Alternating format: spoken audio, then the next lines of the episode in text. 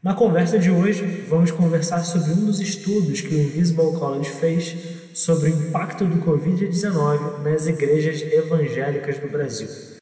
Nós trouxemos o designer e cofundador do Invisible College, Kaique Fernandes. E a gente começou a perceber que não havia nada nesse sentido aqui no contexto brasileiro, principalmente voltado para igrejas. Até tinha algumas outras pesquisas a nível mais de mercado, do varejo, mais a nível comercial, mas nada falando das igrejas propriamente dito, assim. E aí, entrando especificamente assim, na questão do, do culto público, isso é um dado muito doido assim que a gente viu, porque, por exemplo, de acordo com a pesquisa, é, quase metade das igrejas, 48%, não gravavam ou não transmitiam seus cultos habitualmente.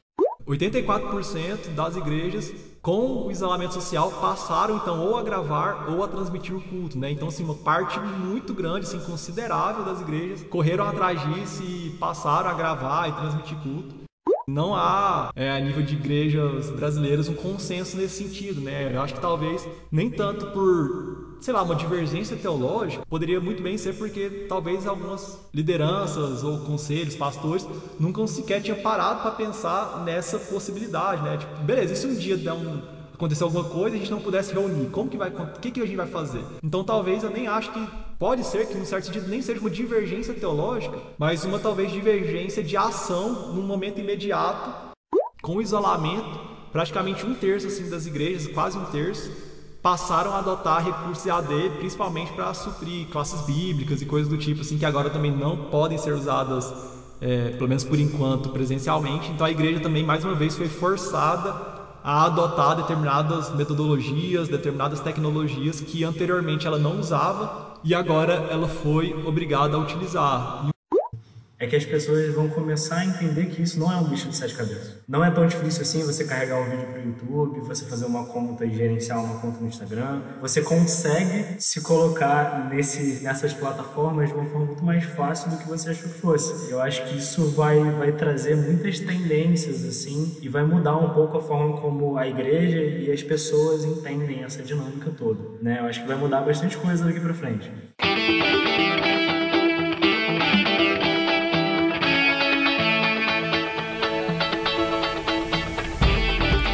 Seja muito bem-vindo a mais um episódio do No Mesmo Barco.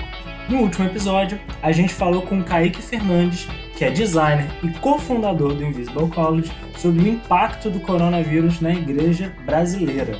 Nesse episódio, a gente está dando sequência para essa conversa.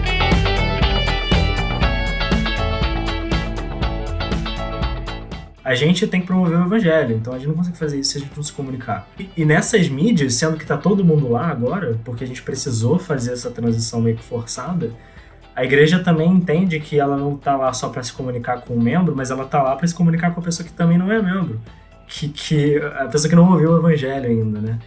Então eu acho que tem muitas coisas que a gente conseguiu tirar desse momento que vão dar muito fruto no futuro. É, eu acho que o, o estudo que vocês trouxeram é, conversa um pouco com, essa, com esse argumento. Sim, com certeza. Eu acho que a grande questão agora não é mais uma discussão no sentido de se deve ou não, porque eu acho que já ficou muito claro, assim, seja por vontade própria, seja por uma coerção externa de um contexto de pandemia, que sim, a gente precisa fazer um mínimo uso, assim, a gente enquanto igreja, enquanto instituições, por exemplo, precisam estar presentes na mídia social, ou a gente não vai se comunicar com ninguém, como você mesmo falou.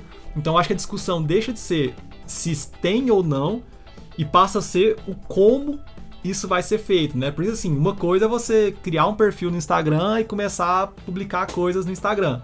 Outra coisa é você fazer isso de uma forma adequada, né? Tipo, entendendo como que é a dinâmica e aí cada rede social vai ter uma dinâmica própria e então agora as igrejas, a, a, a, área de comunicação das igrejas, ou quem cuida de mídia social das igrejas, ou os próprios pastores e líderes, enfim, quem estiver atuando nesse sentido, precisa agora ter um discernimento, um conhecimento mesmo de caramba, beleza, eu preciso ir para o Instagram, mas como é a dinâmica própria do Instagram enquanto rede social? Como que funcionam as interações dentro do Instagram?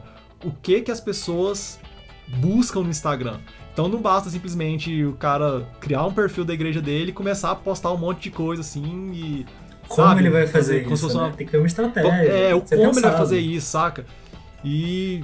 Porque senão não adianta. Você é irrelevante. Em certo sentido, assim, você perde relevância se você não tá na mídia, mas você também perde relevância se você tá na mídia da forma errada, Sim, com entendeu? certeza. Então, assim, isso, isso é, um, é um novo desafio que eu imagino que a partir de agora a igreja vai ter e precisa se atentar para isso, que é ter um certo, mas assim, um certo, entre aspas, conhecimento digital nesse sentido de entender como as mídias funcionam, entender como que é a dinâmica própria de cada uma delas, como que é o comportamento das pessoas dentro de um contexto de conectividade, dentro de um contexto de mídia social, pra, porque senão a igreja vai estar lá, mas vai estar lá de uma forma irrelevante, vai estar lá de uma forma que não comunica nada a ninguém.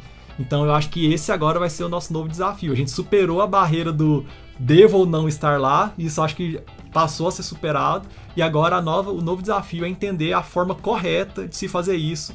E aí a gente tem um leque de opções, assim, desde uma abordagem da mais pragmática possível e mais mercadológica possível, até uma abordagem que, por um outro, por um outro extremo, assim, nem parece que é igreja, assim, parece que é uma qualquer coisa menos igreja. Então, assim, é a gente começar a discernir esses caminhos, entender um caminho de equilíbrio no qual a gente vai ter uma certa relevância, no qual a gente vai comunicar algo que tenha valor para as pessoas, mas ao mesmo tempo sem negar aquilo que nós somos, sem negar aquilo que nós cremos, sem negar o que, que a gente é enquanto igreja e tudo mais. Então acho que esse é o, é o desafio futuro aí para nós enquanto igreja, enquanto cristãos aí nas redes sociais. E, e eu adiciono um pouquinho, pensando que se a gente partiu do ser pro como, se a gente vai fazer, para como a gente vai fazer, a gente precisa de gente para fazer, né? Então, daí vão surgir as necessidades de você ter equipes de comunicação estruturadas. Se você não tiver Com equipes de comunicação estruturadas, você não vai conseguir é, se colocar nesse, nesse ambiente novo que a gente está aprendendo a estar lá como igreja, né? É, mas que a gente precisa estar lá. Eu acho que isso é um ponto interessante também, que, que vale a pena a gente conversar. É, e assim, você como coordenador de, de é, mídia de uma igreja, tenho certeza que você tem muita percepção a respeito disso, né? E com certeza a gente ainda vai gravar um episódio sobre isso. Então eu vou te chamar pra gente conversar. É, mas, Kaique, outra coisa que eu queria conversar também ainda nesse tema é sobre um, um dado que pra mim foi meio é, alarmante, assim, que é como a- o EAD não é usado no processo de formação de líderes. Isso pra mim foi uma coisa que me chamou a atenção. É, porque eu acredito muito que a igreja ela precisa pensar a formação de liderança. Se ela não pensar a formação de liderança, as próximas gerações elas não vão ter esse senso de responsabilidade, não vão estar formadas e a igreja ela corre um risco aí, né? E eu fiquei bem surpreso de como é que o EAD não é usado nesse processo de formação de liderança. É, o, o que, que vocês entenderam disso também? Como é que vocês enxergaram essa, essas respostas? Cara, então, eu acho que nesse ponto específico, e aí, como eu falei, a gente fez uma pesquisa de uma forma mais genérica, assim, para entender o contexto como um todo, né? A gente não entrou em especificidades de cada uma dessas áreas, aí teriam que ser novas pesquisas para aprofundar em cada uma delas. Então, quando a gente viu assim que o uso do EAD para formação de liderança é baixíssimo, assim, a porcentagem mínima é, das igrejas que usam isso, tem- pode ter dois motivos. Ou porque de fato, é, as igrejas entenderam que talvez isso não seja um momento assim de, de formar liderança e preferem, por exemplo, esperar as coisas minimamente normalizarem e ter essa formação de uma forma mais pessoal, de uma forma mais é, presencial mesmo assim, olho no olho e tudo mais. Isso pode ser um dos fatores de ter essa baixa adesão. E um outro fator pode ser o que você falou de realmente a igreja não estar se preocupando com a formação de liderança, né? E se foi esse o motivo, isso é muito mais grave, muito mais sério, assim. Então, precisaria ter uma atenção significativa nesse caso, mas a gente não consegue é, precisar qual foi o motivo de não ter tanta adesão do EAD para a formação de liderança. Eu acho que tem essas duas possibilidades. Ou porque a igreja entendeu que talvez não seja um momento propício, propício assim, né? Não queira usar desse tipo de recurso e prefere uma coisa mais pessoal, talvez por entender que o EAD não tenha tanta seriedade quanto o estudo presencial ali, físico, ou de fato porque a igreja não está se preocupando com isso. E aí a gente teria que fazer uma nova pesquisa para de fato entender isso. Mas de qualquer forma, eu acho que é uma questão que chama a atenção e que a gente tem que estar tá com um sinalzinho assim de alerta ligado para ela, assim. Cara, tô esperando essa pesquisa, hein? Quando vocês fizerem isso, vocês me avisam, eu quero muito saber. É, Beleza. Kaique, caminhando para o final do, desse estudo, então, é, eu entendo que vocês olharam para tudo isso e começaram a pensar, é, e agora? E os próximos passos, né? É, e aí eu queria ouvir de você, dado tudo isso que vocês viram é, e, e, o que as igrejas responderam, né? Como é que vocês enxergaram esses próximos passos? Cara, eu acho que sim, analisando o que foi dado de resposta assim, no estudo, são várias áreas assim que, em certo sentido, estão preocupando assim, as igrejas, né? E nos, também nos preocupando, obviamente. Que vai desde a questão, por exemplo, de uma organização financeira e aí isso pode ser em vários sentidos, desde, por exemplo, sei lá, a igreja precisou usar do seu fundo de reserva para suprir demandas dos membros que, sei lá, porventura ficaram desempregados ou tiveram alguma carência nesse sentido, ou perderam, ou eram autônomo e o cara não tá recebendo mais renda e a igreja precisou correr atrás de cesta básica pro cara, ou de pagar uma conta de água pro cara. Então, desde uma organização financeira nesse sentido, e talvez até de pensar, tipo, ter de fato um planejamento financeiro, assim, né? A gente sabe que a realidade de igreja, assim, existem realidades e realidades. E obviamente que nem toda igreja tem caixa suficiente para, por exemplo, ter um fundo de reserva, por exemplo. Porque na pesquisa assim a gente até perguntou isso, e por exemplo, metade das igrejas não tinham fundo de reserva para situações emergenciais como essa de agora, né, que chega uma pandemia, é, a arrecadação cai porque as pessoas param de frequentar e nem todo mundo é, faz a contribuição do ofertório remotamente, e aí, junto com isso, demandas de contas de pessoas, assim, de ter que fazer um socorro pro irmão que tá precisando e tudo mais. Então, metade das igrejas não tinham um fundo de reserva para isso, e eu acho que a partir de agora isso vai, mostrou que é necessário minimamente ter uma certa organização nesse sentido, mesmo sabendo que algumas igrejas, assim, até a conta passa no limite, assim, né, baixa na trave, então é, é difícil ter essa organização, ter essa mas assim, guardar um pouco de recurso. Mas isso é uma das questões assim que chama a atenção.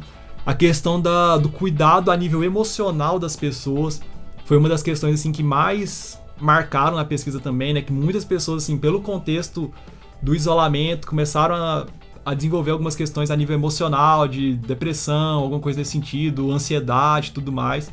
E aí isso potencializado por ficar isolado e não ter contato com ninguém ou só um contato remoto então, muitas igrejas estão preocupadas com isso também, tanto é que algumas delas estão com acompanhamento de profissionais dessa área assim da, é, da saúde a nível psicológico, psiquiátrico, justamente para acompanhar essas pessoas que estão desenvolvendo algum tipo de, de é, não sei o termo certo para falar, mas tipo desenvolvendo depressão, ansiedade e tudo mais. É, uma das questões também foi, tipo, enfrentar um possível medo das pessoas de voltarem a se reunir, assim, né? No sentido de, enquanto a gente não tiver vacina, por exemplo, as pessoas não vão ter segurança de frequentar um prédio de uma igreja e se reunir com várias outras pessoas ali dentro, ainda que respeitando é, distanciamento e alguns critérios mínimos, assim, para não ter lotação e tudo mais, mas algumas pessoas responderam na pesquisa que sentem que vão, vai haver essa resistência das pessoas em voltarem para os cultos presenciais quando houver é, condições mínimas para isso. E uma das questões também foi compreender assim, o novo paradigma social que vai haver pós-pandemia, assim, né? Porque com certeza tudo isso que está acontecendo, que aconteceu, que está acontecendo, vai mexer algumas coisas na nossa forma de se organizar e de processos enquanto sociedade, né? E aí, um desafio para as igrejas vai ser naturalmente compreender quais foram essas mudanças, compreender como atuar de uma forma mais intencional diante desse novo contexto social que a pandemia trouxe para a gente, que vai deixar aí de, em certo sentido, de um legado assim para nós enquanto sociedade, enquanto comunidade, assim. Né? Então acho que talvez essas questões assim sejam as principais a nível de, a nível de desafios futuros para a igreja enquanto instituição, enquanto pessoas que fazem parte de uma comunidade. Assim. Muito legal, Kaique. É, eu queria aproveitar para puxar um, um, gancho já, que eu acho que uma, é uma pergunta que tem tudo a ver, que é, vocês fizeram tudo isso, vocês tiraram essas conclusões super legais, e, e aí? É, como é que vocês esperam que as igrejas vão conseguir olhar para isso e, e agir? É, como é que... Assim, e aonde está a relevância disso tudo para essas igrejas, né? A relevância desse estudo, como é que eu queria ouvir um pouco de você para esse próximo passo agora, né? Porque vocês avaliaram os próximos passos das igrejas, mas agora é esse próximo passo do estudo, que é quando as pessoas, quando as igrejas vão ler ele e talvez tomar alguma decisão, enfim, e, e interpretar ele de alguma forma. Uhum. Cara, eu acho que assim, o talvez uma das principais funções desse estudo, assim, até eu e o Pedro a gente conversou bastante sobre isso, assim, que algumas pessoas até falando, ah, seria legal se vocês. É... a gente colocou algumas notas, né, enquanto autores da pesquisa e tudo mais, mas seria legal se vocês dessem algumas orientações sobre o que fazer a partir de agora, né? E a gente, beleza, vamos discutir isso, a gente começou a discutir e falou, cara, porque ao invés da gente colocar o que fazer, a gente não coloca, sei lá, ponto de reflexão, né? Então, tipo, ao invés de falar, ó, agora a igreja precisa fazer isso, a gente fala, ó, isso é o que está acontecendo e essas são as possibilidades. Então agora vamos tentar discernir isso e cada uma no seu próprio contexto entender a melhor forma de agir nessa situação. Então acho que a, a contribuição que a gente quis trazer seria nesse sentido, assim, de apresentar de um modo geral o que está acontecendo, como que as igrejas estão reagindo, como que as igrejas estão lidando com a situação, o que, que as igrejas estão pensando, porque eu acho que quando a gente entende assim um contexto, entende uma situação, a gente tem mais dados assim para se embasar, não simplesmente naquilo que eu acho, naquilo que eu percebo que está acontecendo, mas naquilo que de fato está acontecendo. A gente tem um, vamos assim, um terreno mais sólido para a gente pisar, para a gente se apoiar e a partir daí tomar decisões futuras, né? E a partir daí falar, não, ó, boa parte das igrejas estão entendendo que ainda não é o momento de voltar a ter cultos públicos, por exemplo. Então, isso deve fazer algum sentido para mim. Então, beleza, ao invés de a gente já retornar agora, vamos tentar aguardar um pouco também, porque talvez há uma questão de uma responsabilidade social envolvida de, nisso. Dando um exemplo aleatório aqui, tá?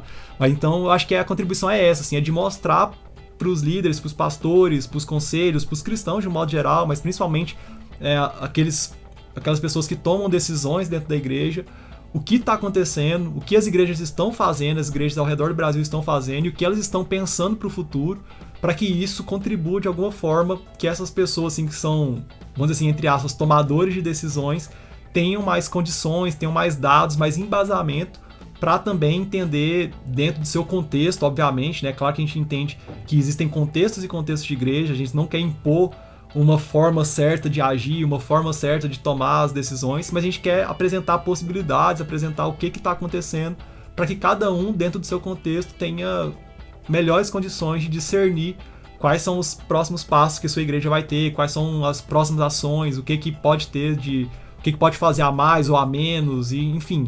Eu acho que foi uma contribuição nesse sentido, assim, de trazer essa reflexão e possibilitar mais dados, mais embasamento para as tomadas de decisões, assim, dentro desse contexto que é tão incerto, que é um contexto de isolamento que a gente está passando, assim. E eu sou um cara meio enviesado porque eu sou de exatas, né? Mas assim, é, dados para mim falam muita coisa. E você ter o tempo para você conseguir digerir eles, entender o que, que eles querem dizer, como é que eles se aplicam no seu contexto, é uma coisa super interessante. Eu acho que o estudo que vocês fizeram trouxe isso. Traz para as igrejas a, a possibilidade de, a partir de dados, coisas que realmente as pessoas é, responderam e você conseguiu fazer uma análise em cima disso, é, a partir disso você conseguir tomar uma decisão. E, e, eu acho que isso é muito importante, porque a gente, como indivíduo mesmo, a gente faz isso o tempo todo, né? E não dá pra. A gente sempre pega, tenta metrificar as coisas e, e valorar as coisas para conseguir tomar as nossas decisões. Por que, que uma igreja, né, que tem tantas pessoas envolvidas, também não vai fazer a mesma coisa? Sabe? Deus deu pra gente capacidade intelectual para fazer esse tipo de estudo. Sabe? E, e, é super legal quando eu vejo uma iniciativa como essa, porque eu tenho certeza que vai ter muita igreja aí espalhada pelo Brasil, olhando para esses dados, vendo esses insights e tratando as coisas certas, né? Se encaixando dentro desses contextos que vocês apresentaram e conseguindo agir de uma forma que eh, seria melhor se ela não tivesse aquele estudo, sabe? É, realmente eu espero isso, porque é, gostei muito do estudo que vocês fizeram e espero que outros sejam feitos também, né? É, e, e Kaique, assim, para terminar, eu queria muito que você mostrasse um pouco pra gente o olhar que vocês têm da participação é, dos cristãos e eu queria que vocês olhassem mais para a juventude, assim, é, nessas iniciativas de pesquisa. Porque eu, por exemplo, eu faço mestrado, então é, um, é uma língua que eu conheço. Mas tem muita gente que não está na academia, não sabe muito bem como é que pesquisa funciona, mas eu tenho certeza que se tivesse uma oportunidade é, no lugar certo, sabe, se engajaria nesse tipo de pesquisa ou ajudaria, enfim, tem várias oportunidades aí. Então eu queria que você trouxesse uma visão pra gente da importância da participação das, da juventude nisso e dessas pesquisas serem feitas. Legal, muito bom. É, tem uma coisa assim que, que me chama bastante atenção, até a gente estava conversando anteriormente sobre isso, que aqui no Brasil, assim, é uma percepção minha, a gente não tem tanto uma cultura de pesquisa, assim, né? Então a gente, eu, quando eu falo pesquisa, não tanto a pesquisa, vamos dizer assim, de uma tese acadêmica, mas pesquisa de dados mesmo, assim, a gente não tem tanto essa cultura de tanto fazer pesquisas, quanto de se interessar por pesquisas, em tentar entender os dados de uma pesquisa, tentar entender o que que isso representa pra gente, como que isso é aplicado na nossa realidade, de literalmente assim, tentar ler dados e aplicar isso para nossa realidade, para a forma como a gente está enxergando o mundo. Então, a gente não tem tanta essa cultura aqui, né? E se a gente pega, por exemplo, é, os estadunidenses, por exemplo, isso é muito forte lá, né? Eles têm uma cultura de pesquisa muito intensa, muito forte, assim. Eles metrificam tudo, eles têm dados para tudo, assim. É, é, um negócio muito impressionante.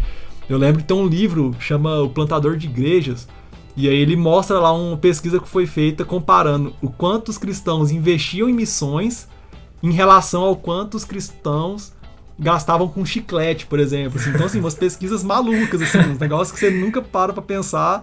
E os caras vão comparar o gasto com missões com o gasto em chiclete, por exemplo. E eles viram que o gasto em chiclete era maior que os gastos em missões, assim. Então, as coisas loucas que você para pra pensar fala, caramba, que doideira. E a gente não tem tanta essa cultura aqui no Brasil, né? E eu não sei te dizer o porquê de não ter, assim, né? Talvez, de fato, seja por uma questão cultural talvez de fato seja por uma questão de talvez não ter tanto acesso à informação nesse sentido, ou não enxergar tanta relevância nesse tipo de dado, nesse tipo de, de ferramenta, assim, né? Se é que a gente pode chamar a pesquisa de uma ferramenta. Mas eu acho que a gente tem tudo, assim, para mudar esse contexto, saca? Eu acho que uma pesquisa dessa, por exemplo, a gente não gastou, sei lá, praticamente nada de recursos monetários, só recursos humanos, assim, né? De fazer, ir atrás, depurar informação, analisar, montar, estruturar, assim tem um esforço a nível humano, assim, de uhum. trabalho, mas se for para pensar, é um negócio muito, é, entre aspas, barato pro retorno que isso traz pra gente, saca?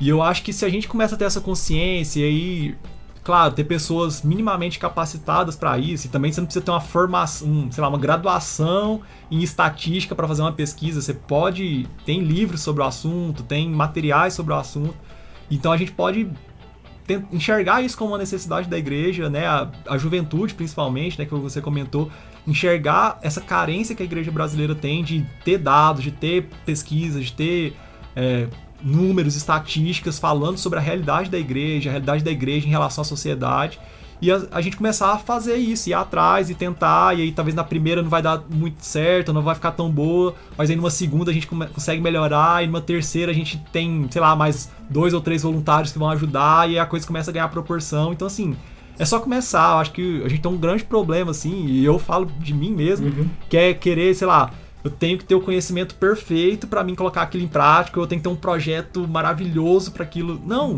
vamos, vamos é tentar é fazer, né? vamos meter a cara, vamos né, pôr a coisa para funcionar e a gente vai melhorando, a gente vai adaptando, a gente vai corrigindo os erros. Né? É, obviamente que isso não significa fazer com irresponsabilidade, fazer de qualquer jeito né, e tudo mais. Eu acho que isso tem que ser levado a sério, tem que ser feito com seriedade, porque a gente está falando da igreja, né? Então, assim, não é qualquer coisa, não é por diversão, não é por Ainda que seja uma coisa prazerosa, mas a gente não tá fazendo isso aqui para brincar, para divertir. A gente tá fazendo isso com seriedade. Mas eu acho que a gente precisa, de fato, reconhecer essa necessidade e começar a se empenhar nesse sentido. Se eu não sei fazer, então eu vou conversar com quem sabe, eu vou procurar um livro, sei lá, vou entrar na Amazon e pesquisar livro, é, como fazer uma pesquisa, sabe? Que vai ter lá uns trocentos livros, eu compro um, sabe? Eu acho que é a gente ter a consciência, despertar a consciência da necessidade desse tipo de, de informação e ir atrás para começar a produzir. Eu acho que é isso, assim, que, que falta. E se eu posso dar um conselho, assim, pra, pra galera que tá nos ouvindo, assim, é isso. Se você tem interesse, vá atrás, seja voluntário em algum projeto. Eu acho que existem vários projetos aí no Brasil que talvez estejam abertos a receber gente para atuar nessa área, mas faltam essas pessoas lá para fazer isso. Então, assim, acho que falta a gente ter essa consciência e começar, de fato, a agir, assim, né? Não é um bicho de sete cabeças, né? Se tem uma não coisa é, que a gente, assim. quando a gente começa a ver essas coisas, a gente percebe que não é um bicho de sete cabeças.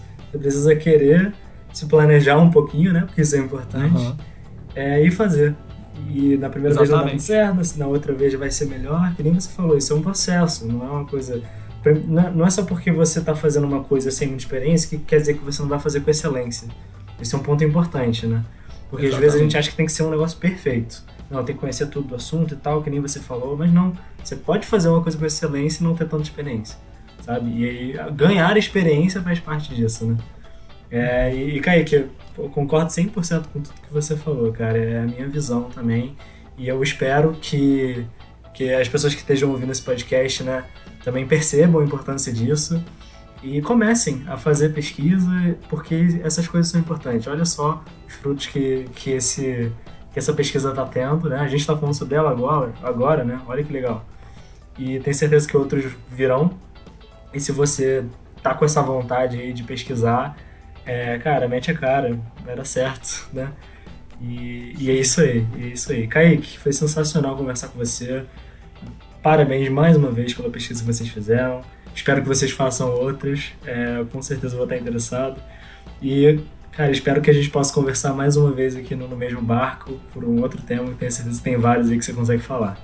Beleza, eu que agradeço pelo convite. Assim, pra gente é um, um privilégio, assim, alegria poder ter espaço assim como esse pra gente poder compartilhar do nosso trabalho, compartilhar aquilo que a gente tá fazendo, assim, né? Poder ter esse bate-papo, assim, que eu também achei muito legal, muito bom, assim, é, compartilhar um pouco desses insights, dessas coisas que a gente tá vendo e percebendo, assim. Obviamente que a gente não, não somos os donos da razão, obviamente que existem outros pontos de vista e tudo mais, mas eu fico muito feliz, assim, de ter esse espaço aberto, ter esse oportunidade assim de bater esse papo assim com você, com o seu público, com a galera que vai estar tá ouvindo esse podcast futuramente. Espero ter contribuído de alguma forma assim, minimamente contribuído ou questionado algumas coisas ou incentivado minimamente assim as pessoas também a a ter iniciativas do tipo. Então, muito obrigado assim de verdade. Eu fico muito feliz, falo em nome do Invisible College e pessoal meu também, fico muito feliz da oportunidade. E precisando aí da gente para bater mais conversa aí, bater outros papos, estamos à disposição, só chamar. Com certeza, Kaique. Então é isso. Um grande abraço, cara. Valeu, um abração.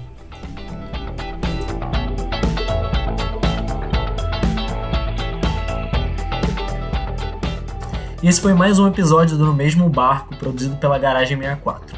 Se você gostou, não esquece de curtir esse episódio, seguir a gente no Spotify e compartilhar. Se você tem Instagram, segue a gente no arroba no mesmo barcocast para saber tudo que tá rolando. Então é isso, pessoal. Um abraço e fiquem em casa.